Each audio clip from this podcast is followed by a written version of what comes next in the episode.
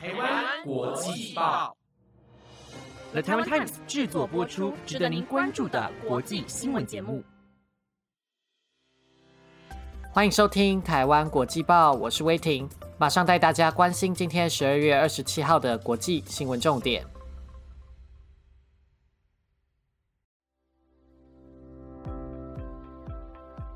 各位听众，大家好，欢迎收听台湾国际报。昨天，台湾新增了一起本土案例，是一名三十多岁的本国籍男性，未接种过 COVID-19 疫苗，因为有陪病需求到医院裁检确诊。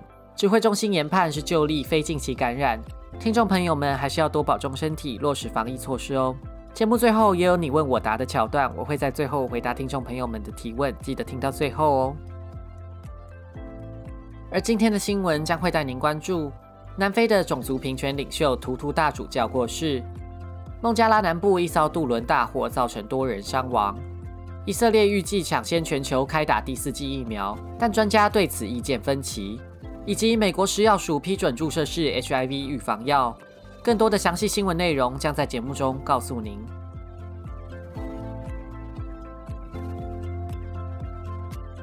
首先带您关注南非新闻。南非反种族隔离英雄图图大主教在昨天安详过世，享年九十岁。南非总统拉马福沙表示，图图是无人能匹敌的爱国者。图图过去主持在开普敦的圣乔治教堂，是当年反种族隔离运动者的避风港。他长年以来抵抗南非旧政权的种族隔离政策，在国内外进行宣讲。而在曼德拉被监禁时，成为南非反种族隔离运动最重要的意见领袖。他所带领的非暴力抗争，使得他在一九八四年获颁诺贝尔和平奖。隔年，南非种族隔离的威权政府垮台，他在解放后的南非主持真相与和解委员会，揭发过去政府犯下的罪行，也促进分裂对立的社会疗伤。即使在黑人掌政之后，他也对黑人政治精英提出批评，持续倡议一个更为平等的社会。因此，他被南非无论种族肤色的人誉为国家的良心。不过，对于平等、贫穷等问题锲而不舍的态度，也使他与当时的执政党国大党的同才常常发生争执。在七十九岁高龄时，他宣布退出公开生活，不过还是对政治事务提出批评和见解。面对质疑他持续倡议的人，他曾表示，他也希望他能闭嘴，但他没办法，也永远不会。在二零一三年，他以前神职人员的身份宣布同志平权，说绝对不会崇拜一个恐同的神。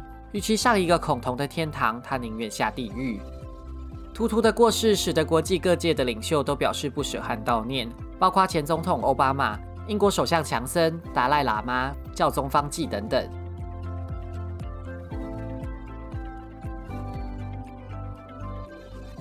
接着带您关注孟加拉社会新闻。上星期五，在当地时间清晨三点，孟加拉南部有一艘挤满乘客的渡轮突然起火。根据当地消防官员的说法，起火点在引擎室，之后火势开始迅速蔓延，许多乘客只能慌乱地跳进河里逃生，有些人在跳船后溺死。根据 BBC 报道，这场大火已经夺走三十九条性命，超过百人受伤。法新社采访了一位年长的女性生还者，她表示，火灾发生的时候，大部分的乘客都在熟睡中，与她同行九岁的孙子为了逃命跳进河里，至今下落不明。另一位生还者表示，引擎在起火前就有问题，也因为座舱里的窗户都拉上了窗帘，使得火场的烟雾无法顺利排出室外。孟加拉的渡轮意外层出不穷，常常都会造成严重的死伤。大部分的渡轮都设备老旧，船员训练不足，也常常严重超载。在这起悲剧当中，洒水器等安全措施都没有发挥作用，是安全规定松散之下的常态。监督船只安全的官员也鲜少因为监督不周而受罚。所以每天有大量的孟加拉居民都在危险的交通工具上通勤。在孟加拉一亿七千万的人口中，有三成的民众都会搭渡轮通勤，但通常都是贫穷的边缘族群。因此，孟加拉政府没有很积极的采取行动修正安全规定并落实。而且，根据 BBC 报道，社会广泛都认为渡轮公司的拥有者们有很大的政治影响力，也导致孟加拉频繁的出现渡轮的夺命悲剧。在今年八月，一艘渡轮和货轮相撞，至少造成二十一死。六年前也发生了相似的事件，至少造成七十八人死亡。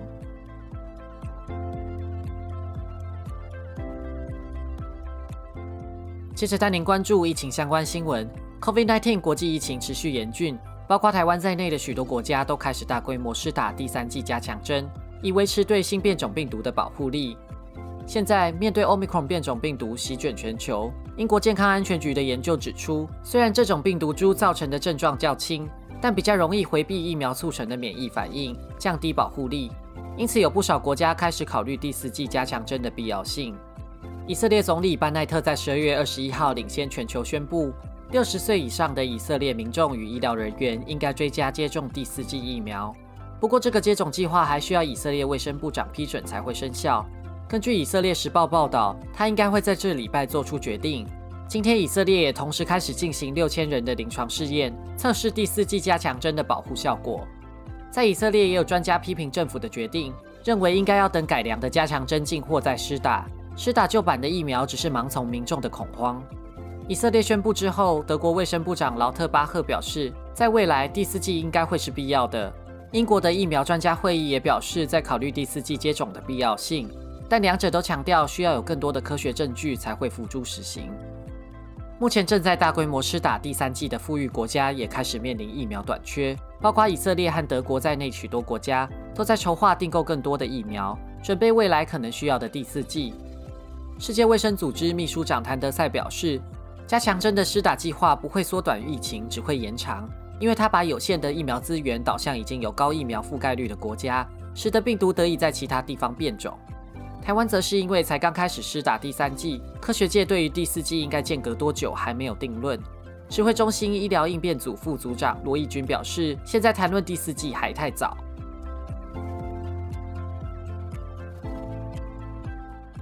接着带您关注政治相关新闻。日本政府发言人松野博一在昨天宣布，日本政府将不会派遣官方代表到北京冬季奥运会，但强调不是外交抵制。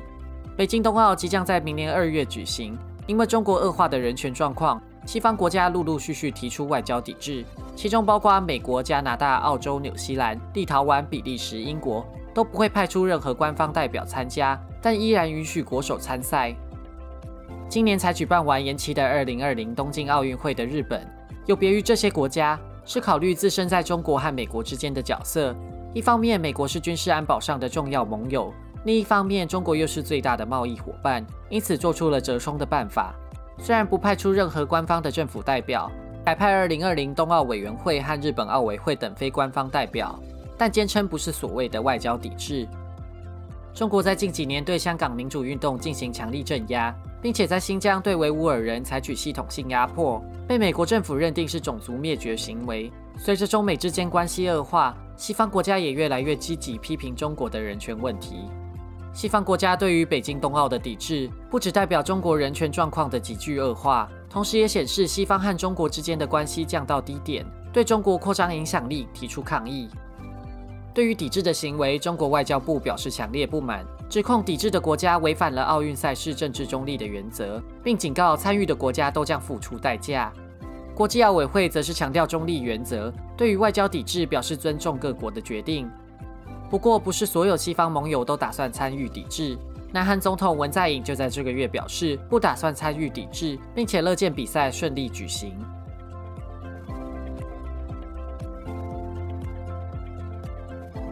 最后带您关注医疗科技相关新闻。美国食药署在上星期一批准预防 HIV 的新药物。根据美国公共广播报道，科学家认为这个重大的进展会彻底改变 HIV 预防和高风险者的生活。现在市面上口服的铺路艾滋病前预防性头药，常称为 PrEP，基本上都需要每天服用才能有效预防被艾滋病毒感染。这个新药品的药名叫做 Apertude，是透过肌肉注射头药，但可以两个月注射一次就可以维持足够的药物浓度，有效预防艾滋病毒感染。专家表示，艾滋病的高风险患者可能因为贫穷、忧郁症、其他医疗问题或是单纯健忘，每天服药可能有一定的难度。除了比每天服用的口服药更方便，Apertude 也更有效。根据临床实验，和男性发生性行为的顺性别男性和跨性别女性族群当中，都降低了百分之六十九的染病率，而对顺性别女性更是降低了百分之九十。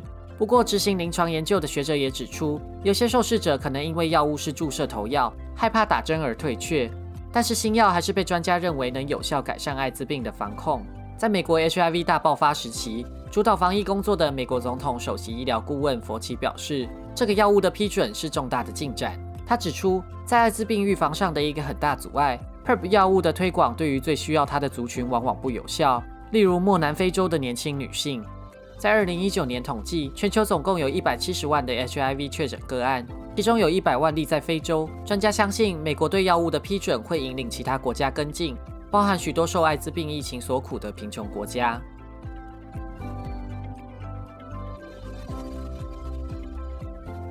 接下来是你问我答的环节，听众朋友提问：跨年打算怎么安排？二零二一的目标有达成吗？二零二二的新年有新的展望吗？我今年跨年打算找个地方看一零一烟火，然后可能在家小酌几杯，真的没有什么特殊的规划耶。那在二零二一年，我原本期望我要精进自我啊，然后达到特定的工作目标。今年算是少数我有圆满达成目标的一年。然后在二零二二年要迈向人生的新阶段，我希望就是自己能稳扎稳打，然后在心态上能鞭策自己，但是也适时保持弹性，对自己有宽容。那听众朋友们，今年的目标兑现了吗？在新的一年有什么样的展望，也可以跟我分享哦。